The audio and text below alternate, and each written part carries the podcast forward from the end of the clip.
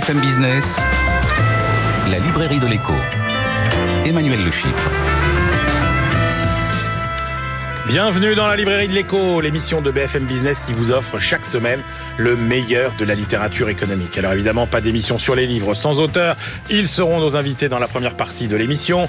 Vous retrouverez ensuite nos critiques attitrés, Christian Chavagneux, Jean-Marc Daniel, pour leur coup de cœur et leur coup de gueule. Et puis nos chroniqueurs, Benaouda Abdedaïm, pour nous emmener à travers le monde. Frédéric Simotel, euh, cette semaine, pour nous faire voyager dans le temps avec un vieux livre. N'oubliez pas notre compte Twitter, notre page Facebook. On démarre tout de suite avec nos invités.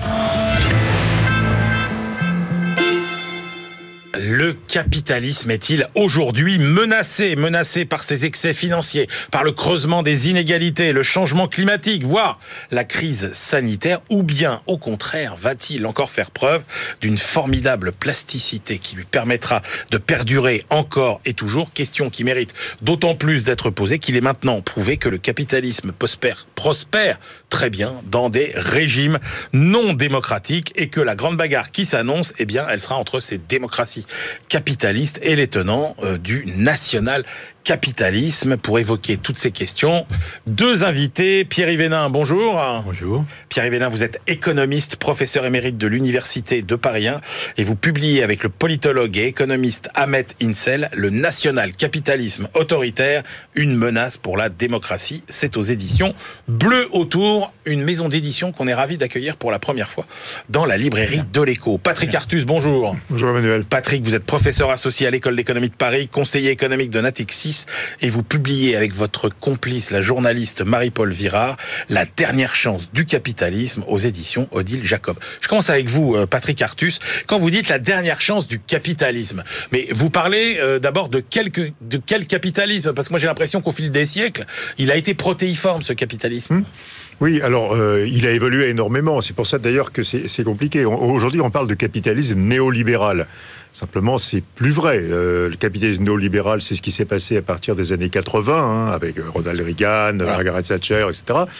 Euh, c'était vraiment un capitalisme néolibéral, c'est-à-dire on réduisait la taille de l'État, on réduisait la protection sociale, on mettait de, la, de, la, concurrence, on baissait les impôts, mmh. etc. On déréglementait le marché du travail, on faisait du libre-échange, etc.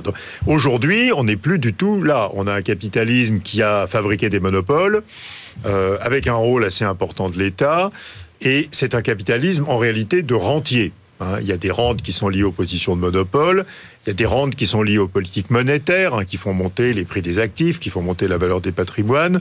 Et, donc, euh, c'est un capitalisme qui est devenu... Euh, qui est assez bizarre, quoi. C'est il faudrait plutôt l'appeler un capitalisme euh, actionnarial de rente, quelque chose comme ça. Oui, parce que c'est quand même, c'est le capitalisme du court-termisme, c'est le capitalisme de, euh, de l'actionnaire plus que mmh. du, salarié, c'est quand même le capitalisme de la montée en puissance de la finance considérable. Et le capitalisme des bulles financières, c'est ça aussi. Oui, mais alors ce qui se passe, c'est que euh, on a une exigence de rentabilité du capital pour les actionnaires qui est euh, déraisonnable. Hein. Et ça, aujourd'hui, quand on demande 12 ou 13 ou 15% de rendement des fonds propres pour l'actionnaire dans un monde de taux d'intérêt zéro, on voit que la différence peut pas être rationalisée par une prime de risque. Hein. Donc on a une exigence déraisonnable de rentabilité.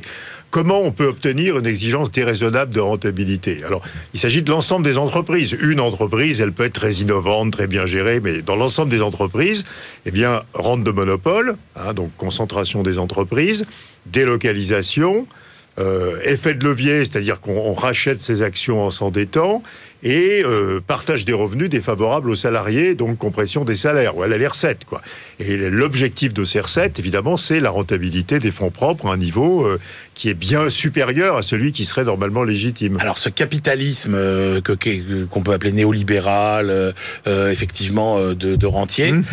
vous en faites un bilan qui est quand même très dur. Vous dites il est injuste, il a été négatif en termes d'emploi et de croissance, il est inégalitaire, instable stable, inefficace. Euh, franchement, euh, ça n'a pas du tout fonctionné. Quoi. Alors, il ne euh, faut pas tout jeter. Il y a une forte réduction de la grande pauvreté dans les pays émergents, hein, qu'il faut mettre à l'actif de, des délocalisations. Il y a une capacité d'innovation. Le vaccin ARN messager, quoi, je dirais. Hein, donc. Mais quand même, globalement, le, on n'est plus dans le deal de Reagan. Euh, Le deal de Reagan, c'était de dire il y aura des inégalités, euh, il y aura de la pauvreté, il y aura peu de protection sociale, mais en échange, on va avoir des économies très dynamiques, avec beaucoup de progrès techniques, beaucoup d'emplois, pas de chômeurs.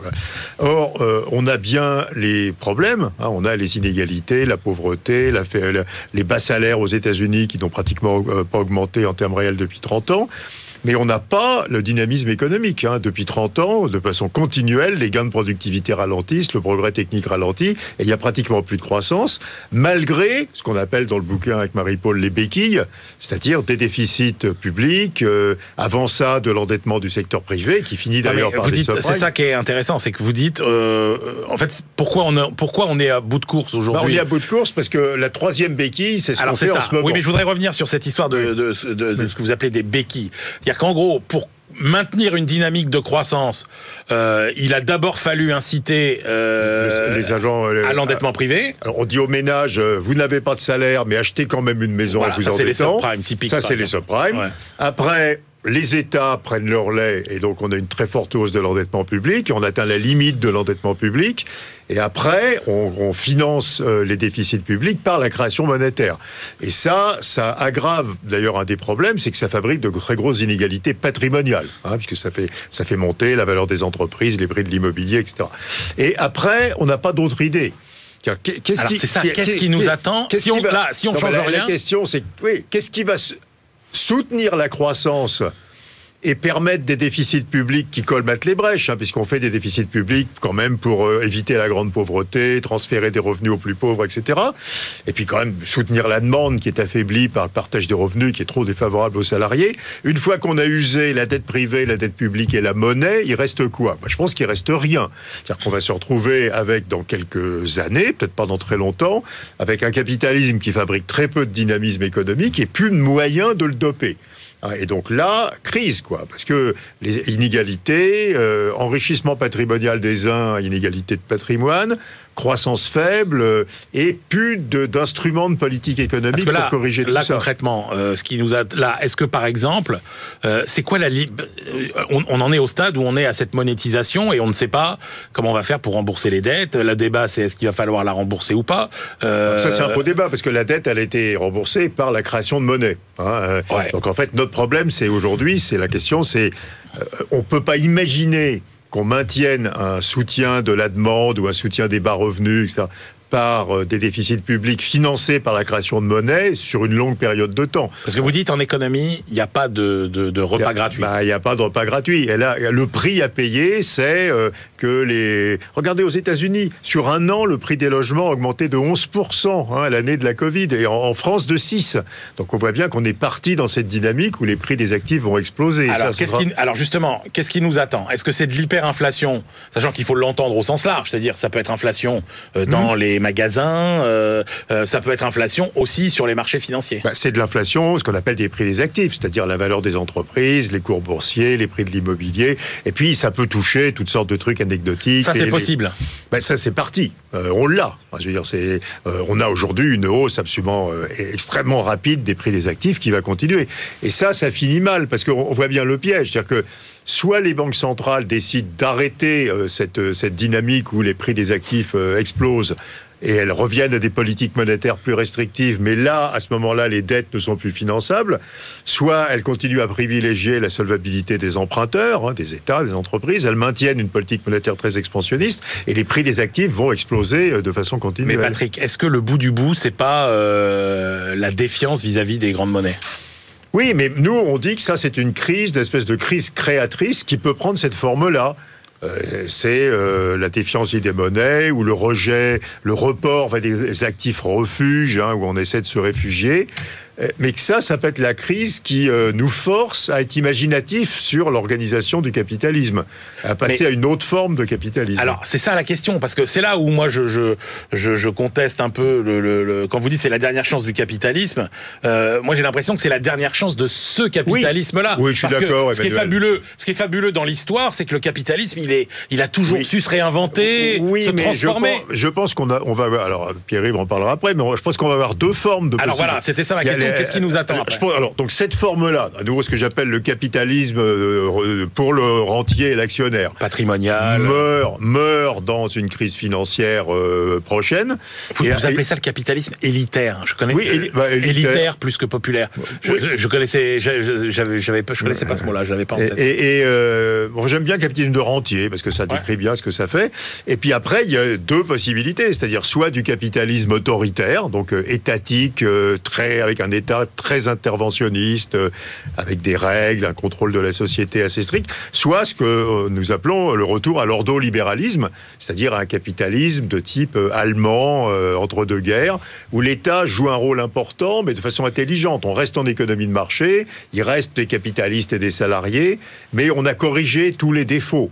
Donc on a mis des bonnes incitations. C'est une politique incitative. C'est quoi le... Puisqu'on voit quand même euh, et on va le voir avec vous, Pierre Yvénin, ce capitalisme, il est, euh, euh, il peut avoir plusieurs façons. Euh, euh, il peut vivre avec plein de régimes politiques différents, etc. Bah- Donc, euh, c'est quoi le cœur, la définition bah, du, cœur du, capitalisme, C'est qu'il y a, c'est qu'il y a du capital qui est amené par des individus qu'on appelle les capitalistes et du travail qui est amené par des individus qu'on appelle les salariés, les travailleurs, comme vous voulez.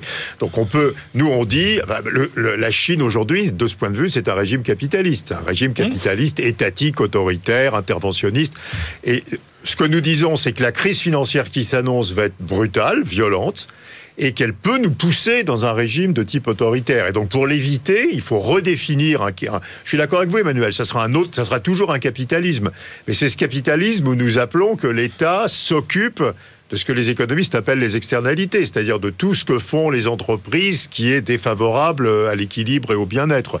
Donc il faut que l'État s'occupe euh, du partage des revenus, évidemment du climat, euh, réduise les délocalisations, Donc Vous pariez, vous, sur un capitalisme qui sera finalement plus, euh, plus civilisé, entre guillemets. Et... De façon assez étonnante, quand on lit Milton Friedman, hein, mais le premier livre de Friedman, celui 62, hein, qui s'appelle Capitalisme et liberté, c'est pas le Friedman des années 80. Quoi. Le Friedman des années 60, c'est un plaidoyer aussi pour l'ordolibéralisme. Il dit par exemple, le rôle de l'État, c'est que tous les enfants, y compris des familles les plus pauvres, aient accès à la meilleure éducation. Hein, il dit, il faut lutter contre les inégalités, il faut respecter les contrats, et il faut voilà. Donc on est, et c'est vraiment la vision des ordolibéraux, c'est-à-dire on est dans une économie de marché, on pratique pas par la réglementation ou les lois ou hein, les, les, règles, on pratique par les bonnes incitations qui font que spontanément on, on prenez l'exemple du climat, vous avez deux possibilités Soit vous pondez des milliers de pages de règles, on va vous expliquer comment vous devez vous loger, comment vous devez manger, comment vous devez vous transporter, soit on met un prix du CO2 euh, au niveau qu'il faut. Le prix du CO2, c'est ordolibéral, et les règles et les règles, c'est du capitalisme dirigiste. Alors justement, venons-en au capitalisme dirigiste. Pierre Vénin, ce qui vraiment euh, éclate quand on lit votre livre, c'est à quel point on s'est trompé, euh, et je pense notamment, vous le citez d'ailleurs au début de votre livre, à Francis Fukuyama, quand on nous dit ça y est, c'est la fin de l'histoire, on comprend la fin de l'histoire comme étant la victoire du capitalisme et de la démocratie. Et aujourd'hui, on se rend compte que non. Alors, Fukuyama ne s'est qu'à moitié trompé finalement, puisqu'il s'est trompé sur, on peut appeler maintenant la défaite, du capitalisme libéral de démocratie, mais il ne s'est pas trompé dans le sens où le capitalisme a survécu et se porte bien, il est vrai, sous des formes alternatives et assez antagoniques avec les valeurs démocratiques. C'est ça. En fait, on s'aperçoit que le capitalisme, il n'est pas du tout euh, antinomique avec euh, toute une euh, variété de régimes autoritaires. Oui, c'est effectivement une longue histoire qui remonte aux Lumières qui a associé capitalisme et démocratie, et on assiste à une véritable découplage, une véritable déconstruction, un véritable découplage de cette relation. Alors, les mots sont euh, importants euh, parce que euh, il y a quand même une, une différenciation à faire entre ce qu'on pourrait appeler le capitalisme d'État, voire le capitalisme nationaliste, et vous, vous parlez vraiment de national-capitalisme comme on parlait du national-socialisme. Alors, nous parlons, si vous voulez, de national-capitalisme autoritaire. Nous pensons que c'est un concept qui a une vocation d'application large, si vous voulez, mais qui repose fondamentalement sur l'association de ces trois caractéristiques. Je sais qu'il y a une multiplication d'associations, capitalisme, politique, etc. On peut les trouver, mais nous pensons, si vous voulez, que l'analyse doit reposer sur le lien entre ces trois. Parce que bon, capitalisme autoritaire, on voit malheureusement la montée de l'autoritarisme. Ne peut pas survivre uniquement par la répression. Il a Mmh. besoin de légitimité. Ouais. Vous avez trois piliers de légitimité. Légitimité par les performances. Il faut donc un système capable d'apporter quelque chose à, euh, aux populations. Deuxièmement, la légitimation par les procédures. Et ça explique le caractère hybride, le caractère illibéral de ces régimes. Et troisièmement, la légitimation qu'on pourrait dire idéologique, hein, par le fait que le pouvoir fait partager aux populations ce sentiment de mise en valeur de mise en avant de valeurs communes, ces valeurs communes hein, qu'on appelle souvent identitaires, bien sûr, dans la version populiste, et nous pensons que la forme la plus opérationnelle de ces valeurs communes, finalement, c'est un référentiel national. Ouais. Et alors, euh, effectivement, vous le dites, il y a une forme de, troc, c'est-à-dire que euh, on s'aperçoit que les pays où, ces régimes sont installés durablement, euh, les gens acceptent de troquer quelque part leur liberté contre leur bien-être. C'est-à-dire que ça marche tant que finalement votre niveau de vie augmente, progresse. Là, vous acceptez qu'on restreigne vos libertés. c'est vraiment les trois facteurs de légitimation. hein. Il faut apporter du niveau de vie, il faut, on pourrait dire un peu faire semblant que l'on imite la démocratie, avoir des procédures de légitimation, et il faut effectivement donner l'impression que c'est au nom de valeurs communes que les gens renoncent à leur liberté. Si vous voulez, après tout, le, communisme fondait sa légitimité sur le fait qu'il libérait d'une exploitation capitaliste. Hum. C'était le beau paradoxe de dictature du prolétariat. Ouais. Eh bien, on peut dire, de certaine manière, l'autoritarisme ont muté. Ils ont substitué à euh, ce prétexte de libération de l'exploitation un prétexte de défense de valeurs d'un socle national. Alors, euh, est-ce que, euh, quand même, la progression de ces régimes, elle est spectaculaire? Vous dites, ça représentait euh, 12% du PIB mondial en 1990. C'est, euh, je ne sais pas si vous aimez le thème démocrature, mais Oui. c'est, c'est, c'est démocrature, c'est 33% aujourd'hui euh, du PIB euh, mondial. Alors, il y a quoi? Il y y a la Chine, qui est la première d'entre elles? Alors, je crois que ça procède, si vous voulez, à la fois de la croissance plus rapide de euh, certains principaux, dont évidemment la Chine, Ouais. et d'autre part de, euh, du fait que des régimes ont été gagnés, que certains pays, si vous voulez, peuvent être assimilés à ce modèle. Hein.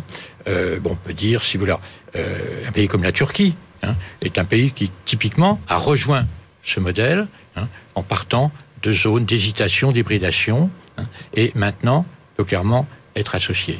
Parce que c'est vraiment spectaculaire. Vous dites il y a des pays qui alors la Chine euh, ça a, ça a toujours été un régime autoritaire, mais vous dites effectivement il y a des pays qui ont qui, qui étaient en transition vers la démocratie. On pense à beaucoup de pays d'Europe de l'Est, euh, par exemple, et qui sont revenus à des pratiques autoritaires.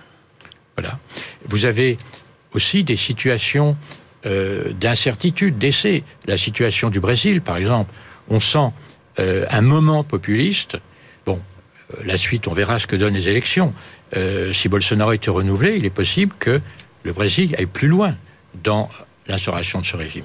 Et puis, bien sûr, il y a le cas limite du Trumpisme, hein, Mhm. ce cas un petit peu, bon, euh, comme le remarque euh, Patrick, hein, le Trumpiste est un cas où on est euh, vraiment éloigné d'un capitalisme libéral, et on hybride avec toute une série de facteurs d'autoritarisme et de tentatives, si vous voulez, de s'astreindre du, du portage et séparation des pouvoirs, par exemple. Donc là-dedans, euh, pour être très clair, on met euh, la Hongrie de, de Orban, euh, Certainement. on met est-ce que est-ce qu'on met Singapour par exemple? Alors, Singapour, c'est à la fois le modèle historique et c'est pratiquement le principal cas de succès dans la durée. Ouais. Oui, le Singapour et tout le bloc, si vous voulez, qui ont été les premières économies de capital développementaliste, hein, d'autoritarisme développementaliste et national, hein, ils en font partie. Le cas de la Malaisie est très intéressant aussi. Et euh, vous avez effectivement euh, ce socle historique. hein. Et c'est d'ailleurs à propos de ces pays que l'on trouve les premières occurrences du terme national capitalisme autoritaire. L'association des trois termes, c'est apparaît par ces pays.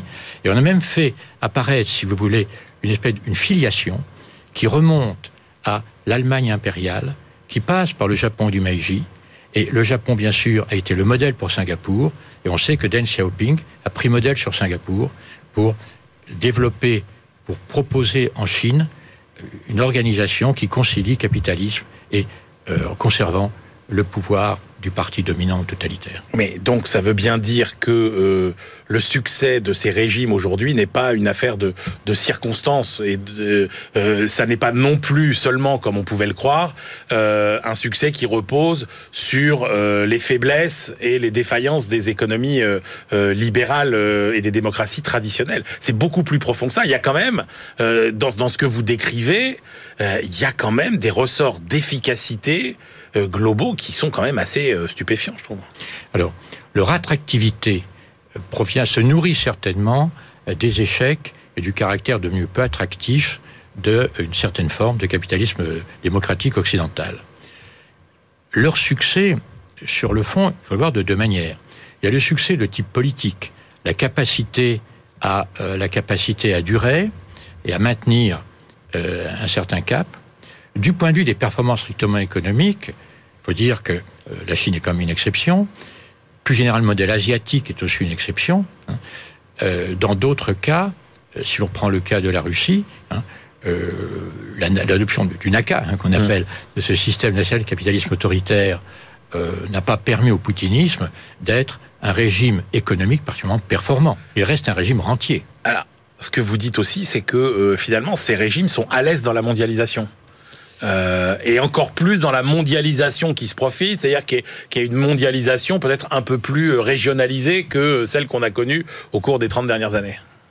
Alors, ces régimes, euh, bon, étant nationalistes, vont avoir effectivement une stratégie d'insertion dans la mondialisation, qui est une stratégie de type mercantiliste. Bon, on sait que les thèmes néo-mercantilistes sont très à la mode, puisqu'ils tentent à compenser l'excès d'une mondialisation dérégulée, à d'échanges insuffisamment régulés.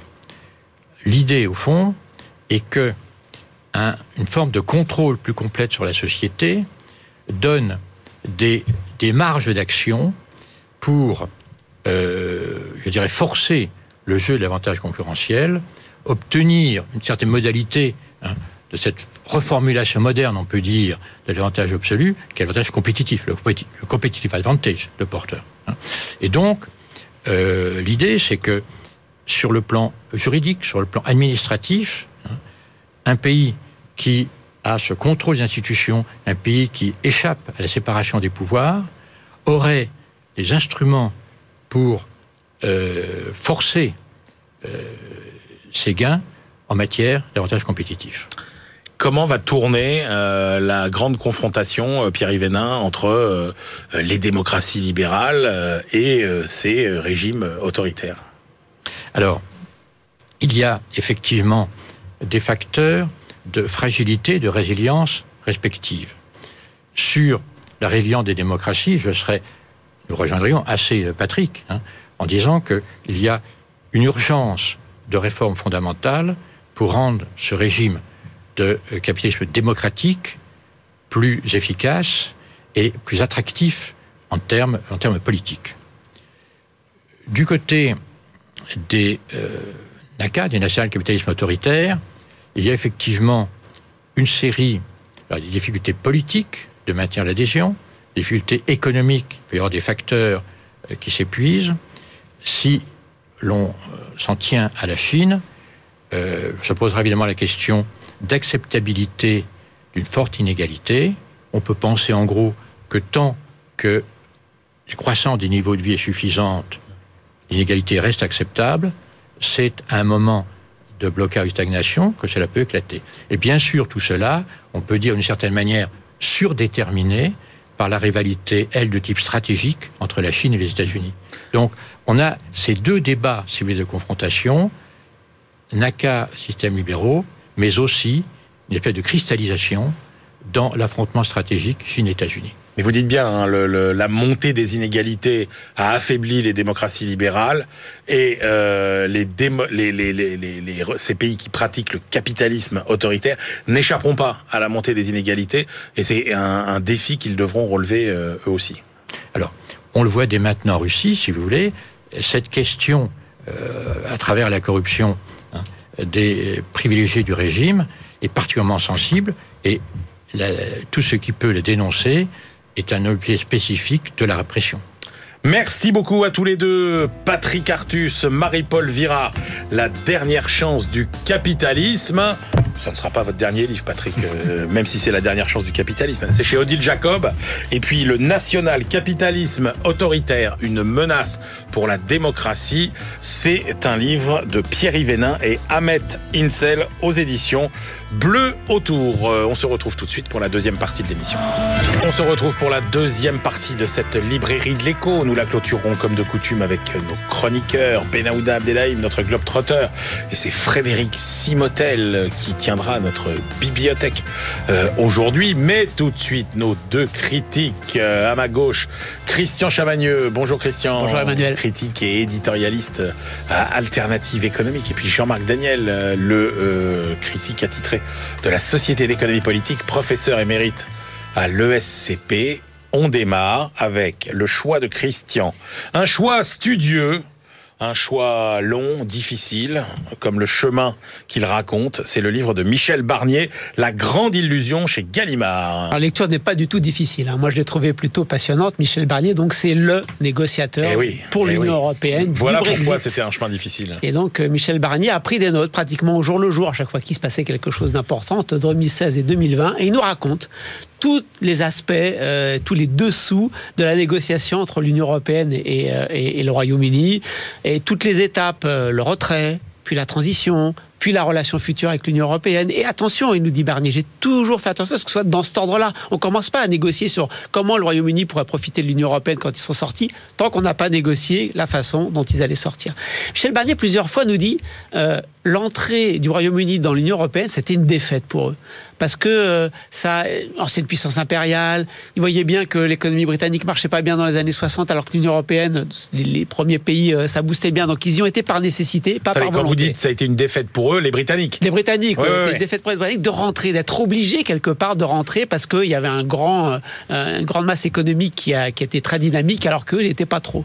Et donc ils étaient soulagés de sortir. Mais alors, Barnier nous dit à chaque fois dans les négos, j'étais surpris d'abord, ils ont sous-estimé l'imbroglio politique interne. Et c'est vrai qui nous raconte toutes les batailles politiques internes au Royaume-Uni sur ce sujet, et surtout l'imbroglio juridique de sortir, quand ça fait quand même euh, euh, pratiquement un demi-siècle que vous êtes dans l'Union européenne, en sortir, ça se fait pas d'un claquement de doigts. Plusieurs fois, évidemment, c'est Barnier qui raconte, plusieurs fois Michel Barnier dit, j'ai, enfin quand il dit j'ai 60 personnes, une task force de l'Union européenne de 60 personnes multinationales pour dire aux Britanniques, plusieurs fois, ils pointent du doigt qu'ils viennent avec des propositions qui sont complètement en dessous de la réalité. Ils ne comprennent pas comment fonctionne l'Union européenne et on n'en sort pas en un claquement de doigts. Donc c'était une intégration presque contre nature, quoi. Une intégration contre nature et une sortie contre nature. À un ah moment donné, l'ancien, l'ancien euh, speaker du Parlement britannique une fois qu'il sera plus speaker, euh, en 2019-2020, quand on lui dira, bah alors finalement ce Brexit c'est quoi? Il dira la plus grande erreur de politique étrangère de l'après-guerre.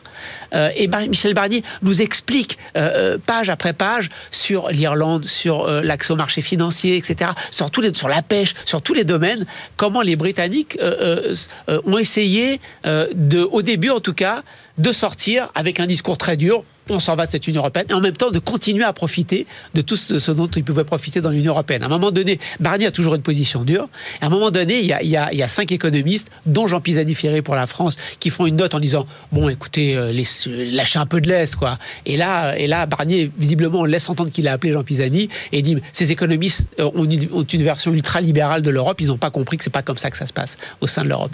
Euh, à la fin, Michel Barnier nous dit, bon, au début, les Britanniques voulaient euh, euh, sortir tout en restant dedans. Depuis qu'il Boris Johnson, d'après lui, euh, ils veulent plus rester dedans. C'est plus un pied dedans, un pied dehors. C'est vraiment les deux pieds dehors. Et il est assez pessimiste sur la fin, en nous laissant entendre que ils vont sûrement choisir, non pas le fameux level playing field, mais ils vont vraiment choisir d'être un lieu de concurrence fiscale, sociale, environnementale, un lieu de concurrence du modèle social européen. Et ce sera ça leur voie future. Le récit est passionnant. je ne rentre pas dans tous les détails des négociations, mais franchement, on apprend plein de choses. Jean-Marc Daniel, oui, je suis assez d'accord avec par le récit. Je suis assez d'accord avec le fait que le récit est passionnant. Euh, je l'ai trouvé aussi parfois un peu fastidieux parce que c'est assez répétitif. Le choix qui a été fait de faire ça sous forme de journal, donc on l'a jour par jour. Il passe beaucoup de temps à aller voir les chefs d'État et de gouvernement des autres pays. Donc on est beaucoup dans les aéroports. Il a un style, alors il a un style qui est un peu celui de Bruno Le Maire avec des anecdotes quelquefois. En particulier sa principale collaboratrice, c'est une Allemande. Il lui dit à plusieurs reprises qu'elle a un look art déco. Alors heureusement il y a des photos, ça permet de vérifier effectivement ce que ça signifie. Mais il y a quelques expressions un peu bizarres dans le. Et alors par rapport à ce qu'a dit euh, Christian, moi j'ai retenu quand même euh, trois éléments. Le premier élément, c'est effectivement les Britanniques euh, avaient sous-estimé le, dossier et pendant toute la négociation, ils ont été quand même très approximatifs. Le tout premier négociateur est un personnage qui voit très peu, qui a des, des espèces de, de, de ruses assez mesquines. À un moment donné, il s'est aperçu que Michel Barnier parlait pas très correctement l'anglais. Et donc, pour s'exprimer, il avait besoin d'avoir des notes.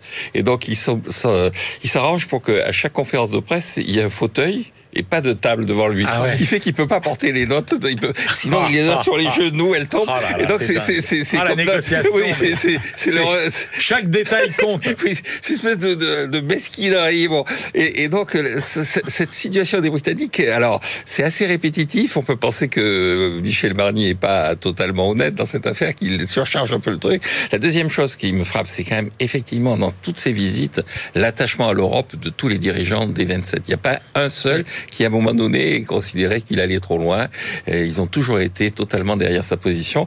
Et puis le, dernier élément, euh, là où je rejoins, c'est effectivement la vision un peu pessimiste de la fin et à mon avis euh, qui est une vision un peu euh, réactionnaire de ce qu'est l'Europe, c'est-à-dire considérer que l'Europe ne sera pas capable de faire face à cette concurrence débridée que va mettre en place le, Royaume-Uni, c'est considérer que tout ce système qui est assez bureaucratique, assez lourd, est pas capable de s'amender et de se corriger. Moi, j'espère qu'ils vont quand même s'amender, se corriger et faire un peu moins de bureaucratie. Eh bien voilà, cette plongée au cœur de la négociation. Juste une, dernière anecdote. Du Brexit. Oui, c'est du Brexit, c'est quand il reçoit aussi les représentants des îles Canaries, qui sont un des principaux producteurs européens de concombres.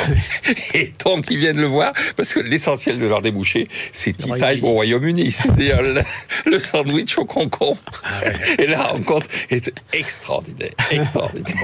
non, mais c'est très bien de, de, comprendre que ce n'est absolument pas un livre technique, fastidieux. C'est un vrai récit, quoi. Oui.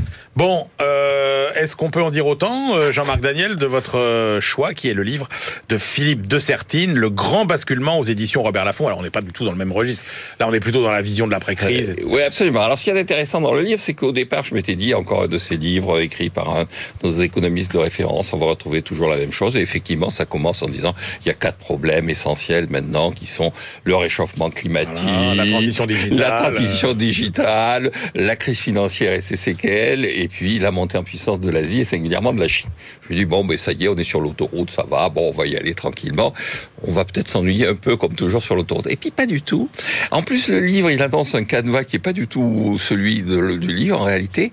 Et il fait un certain nombre d'analyses et de remarques sur l'évolution du monde avant et après euh, la Covid, qui m'ont paru extra... alors assez original et assez bien vu. Allez-y, parce que... Mais deux exemples, deux exemples que j'ai trouvé très intéressants. Par exemple, il dit, euh, le télétravail a fait un progrès considérable, mais euh, ce qui est intéressant dans ce qui s'est passé dans l'organisation de la société des services, c'est qu'on a considéré que, de même que l'industrie avait imposé que tout le monde soit ensemble dans des usines, le monde des services allait être encore un monde où tout le monde serait ensemble. Donc on a construit des grandes tours, on a fait euh, la défense, on a fait Manhattan mm. et tout ça. Or, ce qu'a montré le télétravail, c'est qu'en réalité, les gens n'ont pas vocation à part dans l'industrie, à part dans une mine de charbon, ils n'ont pas vocation forcément dans l'organisation de le travail à être ensemble. Et donc on a été incapable de projeter euh, le numérique autrement que comme une continuation, une prolongation de l'organisation du travail industriel, alors que c'est un monde totalement nouveau qui se met en place. De même, quand il décrit la Chine, euh, il montre bien que sur l'analyse de la Chine, vous avez ce que j'appelle les sinobéas, donc la Chine va tout réussir, la Chine c'est merveilleux, et puis vous avez les gens qui disent, oh, mais méfiez-vous, c'est encore un parti communiste, donc euh, en fait ils sont fourbes, ils sont sournois, derrière tout leur discours il y a une véritable duplicité. Et il a une analyse assez, euh, je dirais, assez réaliste d'un monde chinois où il y a plus de doutes que ce que l'on ne pense. C'est-à-dire un monde chinois qui n'est euh, pas aussi efficace qu'on le pense, qui est travaillé par des contradictions, et un monde chinois dans lequel effectivement les dirigeants ont des problèmes qui sont des problèmes de tous les dirigeants d'une grande puissance. Christian Chavagneux. Euh, Juste un petit mot rapide sur le style. Moi, j'aime pas trop les livres où on tire à la ligne, où on a une idée euh, qui est bien exposée en deux pages et puis en fait on la tire sur dix pages. Je sais qu'il y a des lecteurs qui aiment bien parce que ça fait des livres moins denses, c'est plus facile. Bon, moi, je, suis- je suis C'est le pas. principe de la dilution. C'est le principe un peu de Voilà, la dilution, mais qui c'est peut plus qui- léger, qui- c'est plus- voilà, c'est plus léger, c'est plus facile à lire, c'est plus digeste. Voilà. Bon, je sais qu'il y a des auteurs, qui, enfin, des lecteurs qui aiment bien. Moi, je, bah, je- peut-être euh, l'efficacité journalistique quand on a peu de place, mais moi j'aime bien quand, il va, quand on va direct au fond. La grande thèse, il y a une thèse de fond qui est défendue, c'est le titre du livre, c'est le grand basculement. Cette pandémie a fait radicalement changer le capitalisme. Euh, le télétravail, mais pas que le télétravail, les mobilités. On a compris avec cette pandémie que les mobilités n'étaient plus aussi importantes. L'hyperconsommation, c'est terminé. La mobilité, c'est terminé. Euh, L'épuisement euh, ad vitam aeternam des, ressources carbonées, c'est terminé. La concentration urbaine, c'est terminé. C'est tout ça qui est dit dans le livre. C'est quand même très important. Alors, moi, je ne sais pas si l'auteur a raison ou pas. Je trouve que s'il a raison, ça va plutôt dans le bon sens. Mais ce qui m'a manqué, c'est la justification. Où sont les statistiques? Où sont les stratégies d'entreprise? Où sont les modifications de comportement de consommation qui illustrent tout ça? Donc tout est dit dans la première partie, mais rien n'est démontré, rien n'est justifié.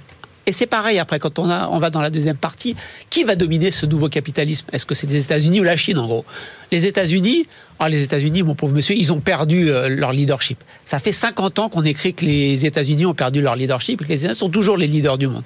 Donc, euh, au moment où il y a les GAFAM qui maîtrisent la matière première du nouveau capitalisme qui est la donnée, au moment où c'est Netflix ou Disney Plus ou Amazon Prime qui nous définissent notre imaginaire, y compris ce que c'est qu'une bonne série française, ça vient de Netflix. Euh, au moment où le dollar domine la planète, on se demande pourquoi les États-Unis seraient en perdition. Alors on nous dit si, regardez la dette des États-Unis, mais est-ce que quand vous dansez sur la table pendant 20 ans et que c'est les autres qui travaillent pour vous financer pour danser sur la table, quel est le plus fort, celui qui travaille ou celui qui danse sur la table pendant 20 ans? On nous dit les crises financières. Quand il y a une crise financière aux États-Unis qui devient une crise mondiale, est-ce que ça montre que la finance américaine est puissante ou pas puissante? Bref, je n'ai pas du tout été euh, euh, convaincu par le fait que l'hégémonie américaine était perdue. Et deux petites choses que j'ai pas comprises du tout.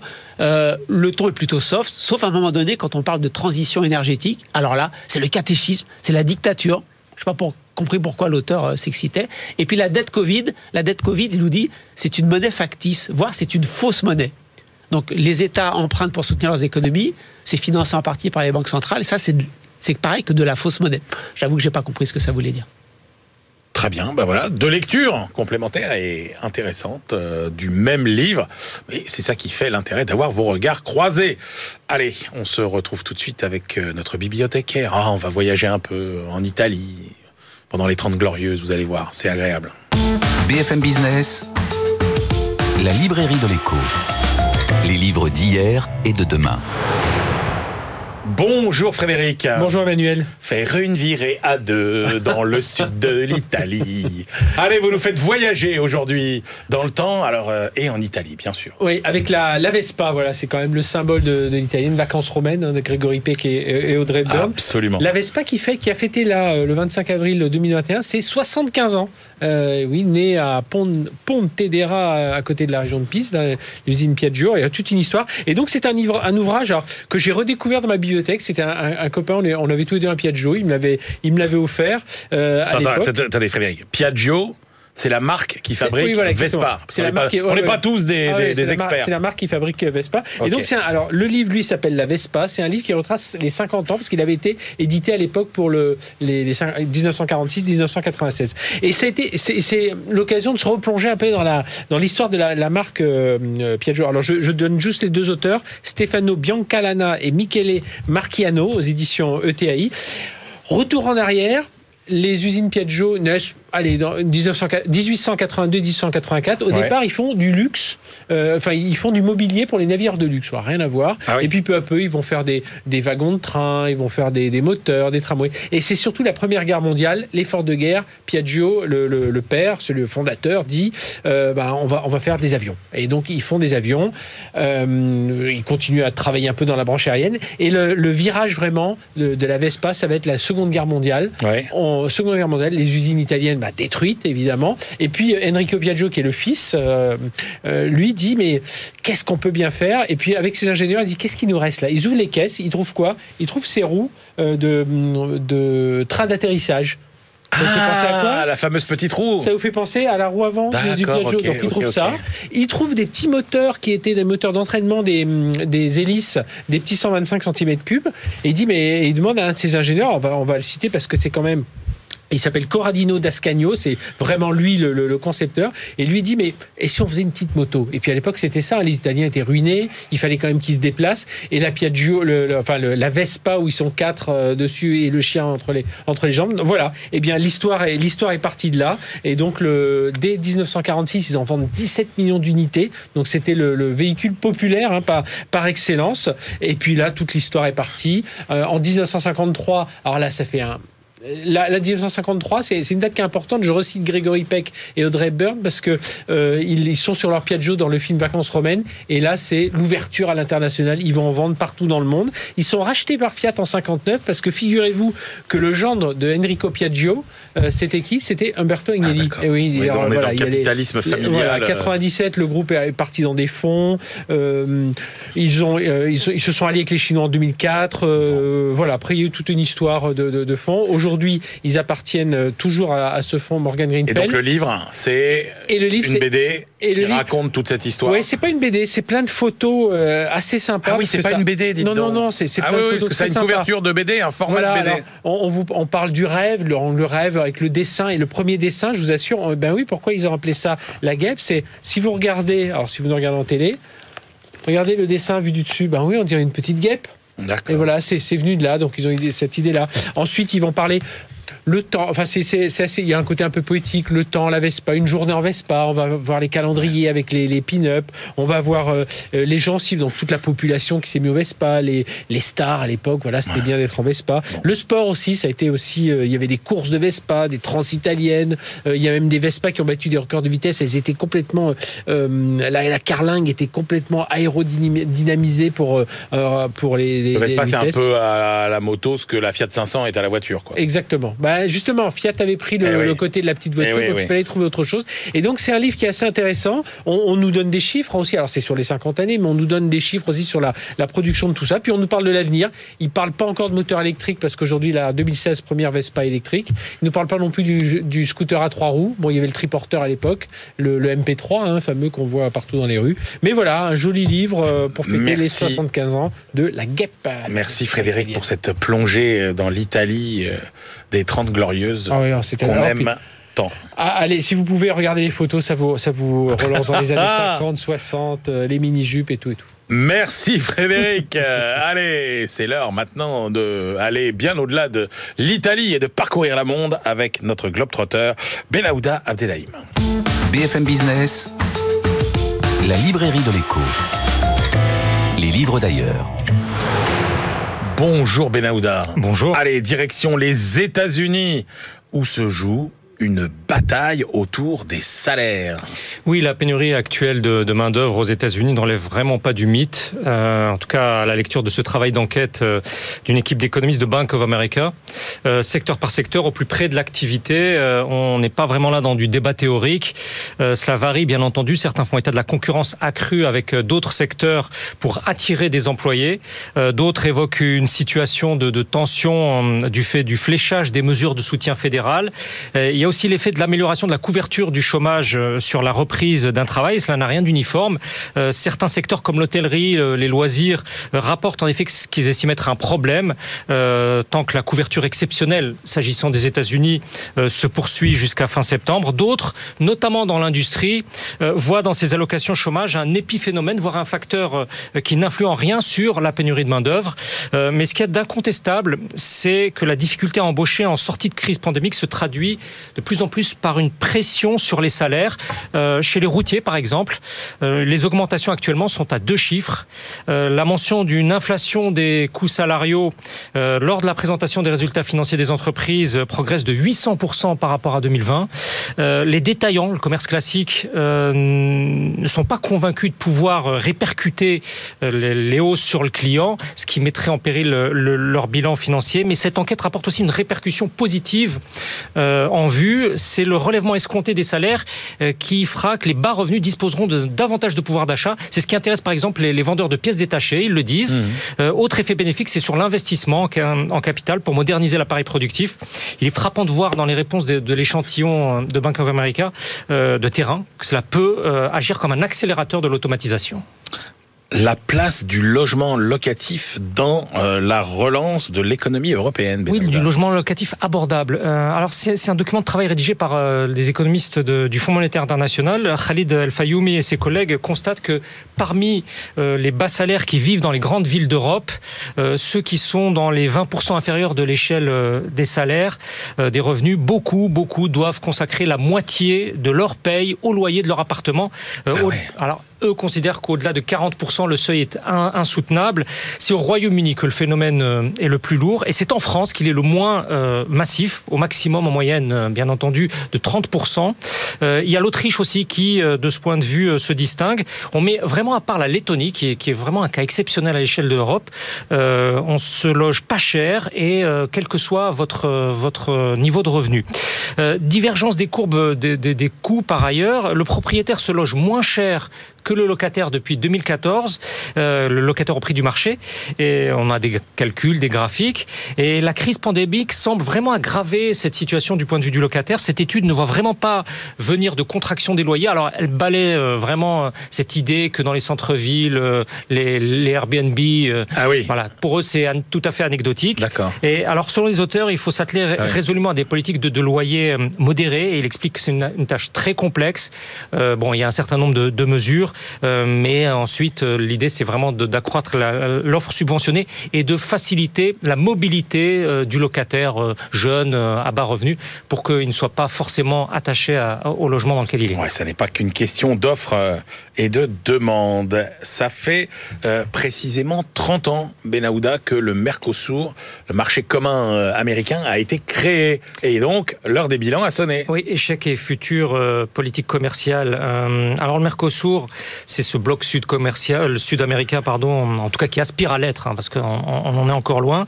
Euh, L'Espagne et le Portugal appellent vraiment instamment euh, le reste de l'Union européenne à ratifier le traité euh, commercial conclu avec le Mercosur il y a maintenant deux années. cette perspective euro-sud-américaine est en train de s'éloigner de plus en plus et la divergence des trajectoires ne fait en fait que s'agrandir. cette étude, c'est une étude de, l'Institut allemand IFO, l'un des plus mmh. importants d'Allemagne, qui l'établit très clairement. Au cours des six dernières années, euh, les exportations du Mercosur vers euh, l'Union européenne euh, ont chuté de près de 25%. et les flux d'importation de produits et de services européens suivent aussi une diminution parallèle. Alors par contraste, et cela ne relève bien entendu pas de, la surprise et de l'étonnement, les exportations du Mercosur augmentent d'année en année vers la Chine, qui a remplacé maintenant l'Europe comme le premier partenaire commercial. mais il demeure une différence. L'essentiel des achats chinois euh, sont cantonnés à des produits agricoles et euh, dans les minerais, alors que les importations européennes sont, elles, plus diversifiées. Euh, Pékin perçoit en tout cas le Mercosur comme sa principale plateforme d'apport de protéines dans le monde. ce n'est qu'un aspect de ce travail de recherche. Il y a aussi aborder les, les propres échecs patents de, ce, de ce, cette organisation qui ne parvient pas à instaurer une liberté de circulation des travailleurs, qui ne parvient pas à mettre en place une union douanière tout simplement. Et l'accord commercial avec l'UE, selon les auteurs, pourrait euh, agir en fait comme un accélérateur de cette intégration sud-américaine euh, en panne. Merci beaucoup, Benahouda Abdelhaim. Allez, c'est l'heure de nos ultimes choix. BFM Business, la librairie de l'écho. Les livres de la dernière minute. Jean-Marc Daniel, quelle est votre ultime sélection pour aujourd'hui Alors j'ai choisi le livre de Pierre Gattaz, Pierre Gattaz, l'ancien responsable du MEDEF, qui est maintenant responsable du patronat au niveau européen. Donc ça s'appelle Le cœur et le courage. Donc il repart sur le fait qu'on l'avait beaucoup brocardé quand il avait annoncé euh, un million d'emplois, vous savez, le PINS et tout ça. Il dit finalement ça s'est plutôt réalisé. Et pourquoi ça s'est réalisé? Parce qu'on a fait le CICE, libéré l'entreprise, etc. Donc c'est un appel tout à fait pertinent à libéraliser le marché du travail et à laisser vivre et respirer les entreprises. Très bien. Christian Chavagneux, votre dernier choix Petit livre aux éditions de l'Atelier, L'illusion de la finance verte. Euh, les auteurs nous disent la finance a un rôle clé à jouer pour euh, lutter contre le réchauffement climatique, mais les acteurs privés n'ont pas le faire parce que la quête du rendement maximum fait que les dommages sur la planète, on s'en moque. Et s'il y a des coûts pour réduire ces dommages, ça réduit le rendement financier, donc c'est pas intéressant. Les pouvoirs publics, notamment les banques centrales, s'y mettent un peu plus, mais le principal instrument utilisé, c'est euh, les stress tests climatiques. Et les stress tests climatiques, c'est juste pour savoir si les banques et les assureurs sont capables de tenir dans un un monde qui se dégrade, pas de changer un monde qui se dégrade. Et puis toute la fin du livre passe en revue euh, les obligations vertes, la RSE, l'ISR, les critères ESG, tout ça, en nous disant que c'est du pipeau euh, intégral. Donc euh, la finance au service de la lutte contre le réchauffement climatique, oui, mais pour l'instant, elle ne le fait pas. Et je crois Attention, le livre est un petit peu technique. Que vous n'avez pas cité sont Alain Grandjean et Julien Lefournier. C'est tout à fait ça.